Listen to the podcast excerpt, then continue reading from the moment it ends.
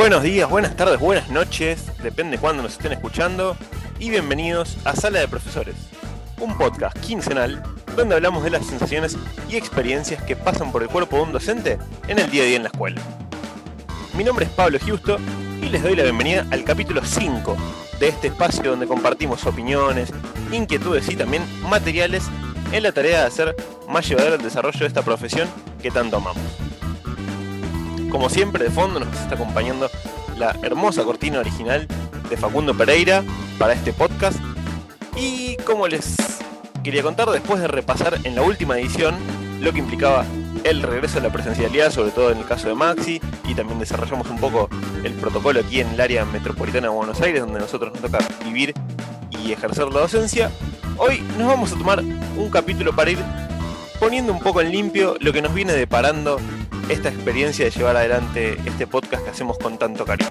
Pero bueno, no me voy a extender más y para acompañarme en este nuevo recorrido, como siempre, le abro, la puerta a mi coequiper de cada aventura, Maximiliano de Tomaso. Buenas, Maxi, ¿cómo va?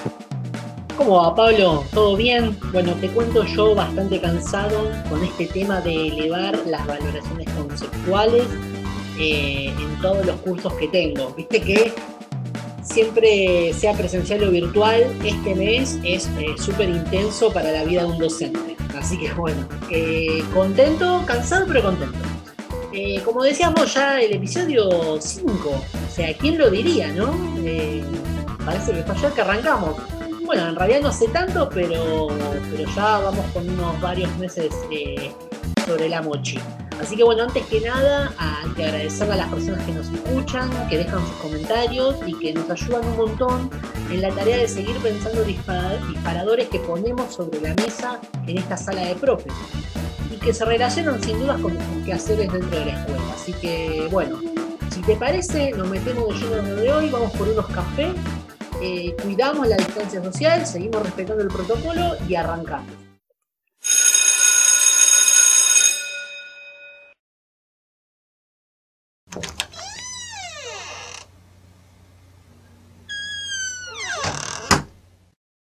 Y bueno, Maxi, acá ya con el café entornamos la puerta del aula y como te contaba en la apertura, eh, si te parece, mi propuesta, mi, invitación para vos, el día de hoy es que nos tomemos este quinto capítulo, como vos decías, ¿no?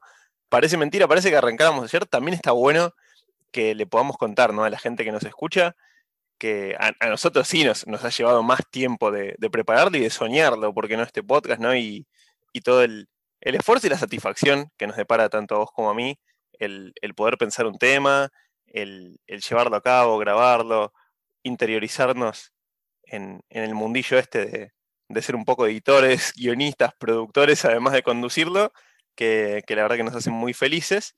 Y, mm, entonces para nosotros sí, viene siendo, uno puede decir cinco capítulos, y para, al menos para vos y para mí, es como toda una emoción, ¿no?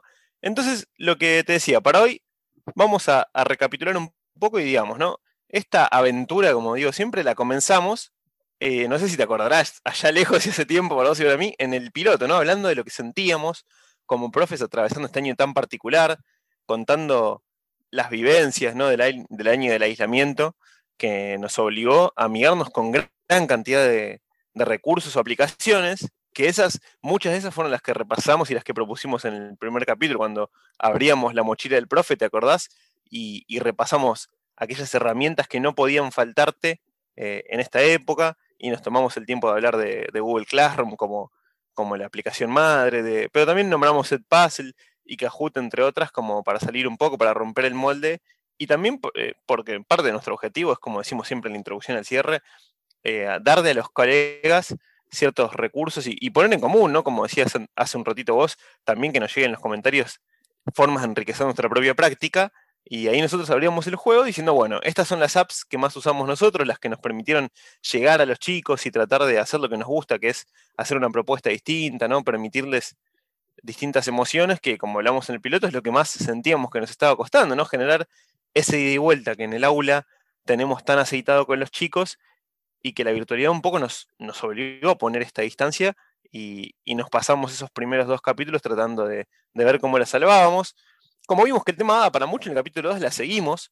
con las apps que no podían faltar, pero ese capítulo lo hicimos puntualmente, no sé si te acordás, repasando las aplicaciones de videollamada, o sea, las que en sí podríamos decir que fueron las que permitieron que mantengamos el vínculo con los chicos y que no lo cortemos o que no tengamos que manejarnos solo por WhatsApp o por mail o por Classroom, que por ahí es un vínculo incluso más frío que la videoconferencia, y ahí hablamos de esas que no solo los docentes, pero sobre todo nosotros nos, tuvimos que hacer muy amigos, ¿no? Hablamos de Google Meet, hablamos de Zoom, pero también nos permitimos sacar un par de perlitas, como dijimos en aquel momento, de la mochila, ¿no? Trajimos a, a Jitsi, que era una alternativa de software libre, y vos trajiste Discord, que también estaba muy, muy en uso por los chicos y la recomendaban porque ellos lo usan para jugar, pero también empezó a descollar como app de, videollamada, ¿no? Entonces ahí, ese, ese capítulo 2, hicimos e, este pantallazo que nos permitió cerrar esa secuencia.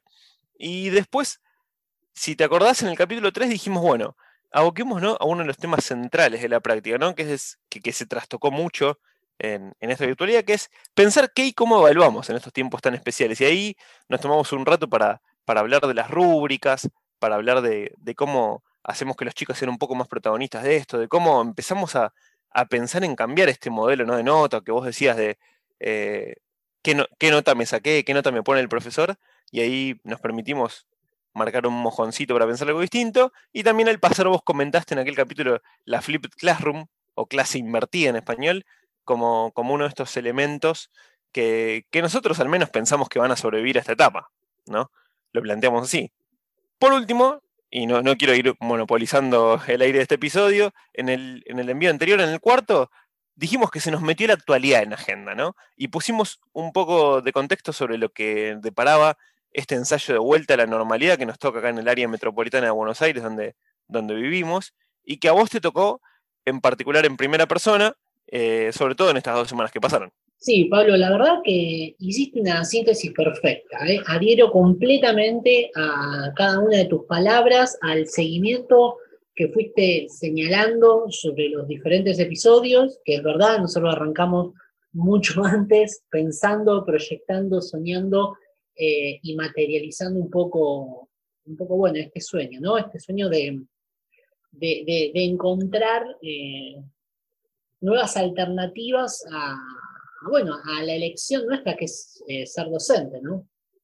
Fíjate que sin darnos cuenta fuimos tocando temas centrales, ¿no? Que hacen a la labor educativa, un poco fue por la pandemia, porque la pandemia viene a, a poner sobre la mesa algunas sensaciones ¿no? de, que ya veníamos teniendo, eh, pero también con, la, con la intención de, querer llegarle a nuestros chicos y a nuestras chicas y que en definitiva las herramientas y los recursos que usemos sean eh, útiles eh, y, puedan ser aplicables para, para el futuro de ellos. Así que eh, coincido que en los primeros capítulos, eh, nada, las apps que aparecieron y que muchas llegaron para quedarse, de alguna manera eh, nos hacen repensar el rol y la relevancia del contenido en nuestras clases presenciales, ya que hay infinitos canales de información con los que hoy por hoy estas nuevas generaciones cuentan. Y está bueno discutirlo y está bueno sentarnos y comentarlo y ver qué posibilidades podemos encontrar eh, en relación a esto, ¿no? a nuestro rol dentro del aula. Y bueno, es una consecuencia de, todo esto charlar sobre los instrumentos de evaluación. Si nuestro rol está empezando a ser discutido, debatido o puesto a reflexión, bueno, hay que pensar también que los instrumentos de evaluación eh, de alguna manera son la otra cara de la moneda que hay que empezar a, discutir, a charlar. Me acuerdo que vos en una de las de, en las emisiones anteriores comentabas un poco eso, ¿no? Como de la, cuestión de la evaluación tradicional.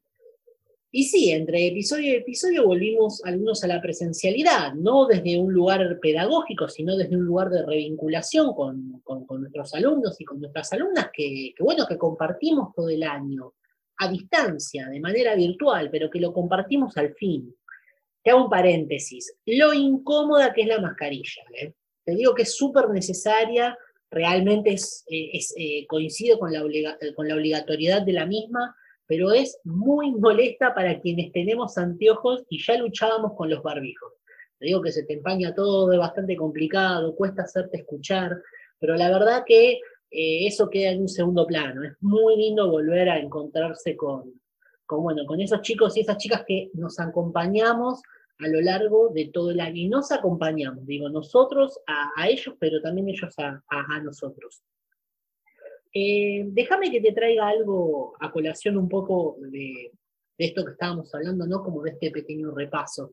Eh, hay algo que Silvia Duchatsky, eh, quien hoy por hoy es un poco la, referente del área de, educación en, en, Flaxo, por lo menos en lo que es el área de la especialización en gestión educativa, estuvo hablando a lo largo de estos meses de, eh, la, pedagogía de la interrupción, ¿no? Que mm, algo, eh, con, la pandemia algo se paró, se, paralizó, ¿no? Como que había una inercia que nosotros decíamos y hacíamos y no nos repreguntábamos si realmente ese era el camino adecuado y bueno, y la pandemia medio que lo paralizó y medio que generó nuevas instancias educativas y nuevas instancias de pensamiento acordes a estos tiempos que estamos viviendo. Ella habla de la pedagogía de la interrupción. Y ella trae a colación un concepto que tal vez si yo te lo digo así de una, queda como, como que nos da una sensación de, negatividad o, un sentimiento medio peyorativo, ¿no? que es el concepto de la ignorancia, ¿no? y ella lo, lo revaloriza. Y ella habla de que nosotros tenemos que ser maestros ignorantes. ¿Pero por qué dice esto? Porque a partir de la ignorancia, del no saber, comienza un nuevo proceso de escucha y de diálogo con nuestros alumnos y con nuestros colegas. Ella lo que plantea es que un maestro ignorante es estar atento a lo que depara el encuentro y que uno improvisa a partir de la experiencia que va surgiendo y que va interpelando a nuestro público presente. O sea, fíjate cómo no toma eh, la ignorancia como algo negativo, sino como una oportunidad para poder modificar prácticas que nosotros ya veníamos haciendo, ya nos venían haciendo ruido, ¿no? Y habla de un modo de investigación constante, como que tenemos que estar atentos y muy alertas al devenir de la escuela, ¿no? A lo que pasa dentro del aula. Y que esto a su, a su vez nos va a permitir dar nuevas respuestas a las nuevas problemáticas con las que nos vamos encontrando eh, dentro del aula así que nada, quería traer un poco a colación esto porque yo creo que en parte lo que estuvimos haciendo todo este tiempo es plantear ejes centrales que de alguna u otra manera nos hicieron ruido en todo este periodo de pandemia, que ya nos venían haciendo ruido, pero con, con, esta situación tan eh, inédita ¿no? en, la historia, eh, de alguna manera no hablar de esto era como, como tapar el sol con las manos. Bueno, sabes, Maxi, que escuchándote sobre esto último, ¿no? Sobre todo lo de Silvio Duchaski de, de revalorizar la ignorancia, pensaba que también vamos a usar este, este capítulo un poco de bisagra, ¿no? Y así como decíamos, bueno, hacemos el raconto de lo que ya hicimos, me parece que lo que podemos aprovechar es eh, trazar en base a esto que decías, por dónde va a venir eh, la punta de los próximos temas que vamos a tratar en este podcast, que algunos ya los hemos ido insinuando. Pero si te parece, desplegamos un par de cursos de acción como para que nuestra, nuestra audiencia sepa qué es lo que viene, lo que viene en sala de profes. ¿Sí? Yo, yo te los enumero y, dejamos ahí el, tema planteado y, también así como, como una, especie de si tuviéramos acá el pizarrón, ¿no? Y vamos anotando los próximos temas por venir. Por ejemplo, en el capítulo 3, como, como te dije en la intro, me acordaba, ¿no? Vos hablaste de la Flipped Classroom, la clase invertida un modelo muy vigente en España que dijimos, que acá en nuestro país ya se está implementando en algunas experiencias exitosas, como por ejemplo la provincia de Misiones, pero no deja de ser una tendencia incipiente que, al menos nosotros consideramos que ya nos está golpeando la puerta, ¿no? que se en algún punto se nos metió por la ventana con la pandemia, pero no es la única. ¿no? También seguramente, como, como, como hemos ido insinuando, ¿no? como esto que decías de, de las cosas que ya nos venían haciendo ruido, pero ahora con esto ya no podemos hacernos los distraídos, tengamos que visitar y revisitar en, este ciclo que proponemos las distintas formas de aprendizaje cooperativo y colaborativo que, como hemos ido encontrando, muchas veces se nombran como si fueran lo mismo, pero son, tienen, tienen sus diferencias y tienen diferencias que son ricas para aprovechar en, en el devenir de nuestra profesión. También seguramente estemos dedicando parte de nuestro tiempo a hablar del aprendizaje basado en proyectos y basado en problemas, que también proponen un nuevo enfoque, ¿no? Todo esto siempre partiendo de la misma, de la misma inquietud que tenemos nosotros, ¿no? Que es poder dar nuevas respuestas a, como decías vos, a viejos problemas, a viejos crujires que tenía nuestra profesión y que en definitiva lo que queremos es acercar a, las, a las vidas que nos toque alumbrar, porque así entendemos nosotros lo que hacemos, mejores propuestas, propuestas que, que motiven, que, que, provoquen inquietud, que generen ganas de pensar y ganas de aprender, ¿no? Porque al menos para nosotros ese, ese es el impulso que, que nos da el permitirnos parar la pelota y pensar un poco la profesión. Y bueno, yo creo que con todo esto, Maxi, no sé qué pensás vos, pero ya se nos va configurando un lindo mapa de lo que nos deja este, este 2020, que indudablemente va a ser indeleble para todos, pero también en la forma de ser y hacer del docente. Y bueno, Pablo, el timbre nos marca el final de este repaso que hicimos de lo que vimos hasta ahora. Es la hora de pegar la vuelta al salón virtual y empezar a pensar en cómo cerramos este año y esta primera temporada de Sala de Profesores. Como siempre, un millón de gracias por escucharnos y les pedimos por favor que nos hagan llegar tus comentarios a nuestras redes, que por el momento son el Twitter arroba profesores sala el Instagram Sala de Profesores LA y el Facebook Sala de Profesores LA. Y como les recordamos, siempre se pueden suscribir en la aplicación que estén usando para escuchar, no obviamente, ya sea Spotify, Google Podcast o la que prefieran, así les avisa cuando subimos los capítulos. En fin, Maxi, podemos decirlo, qué buen arranque que tuvimos, ¿eh? Con una pandemia de por medio y todo, con un sinfín de cosas por repensar, pero a la vez creemos, ¿no? Que si esto no aparecía, tal vez no estaríamos arrancando este proyecto que repetimos. Queremos que sea un lugar de pensamiento colectivo, donde nos acerquen cuestiones, dudas, malestares, materiales.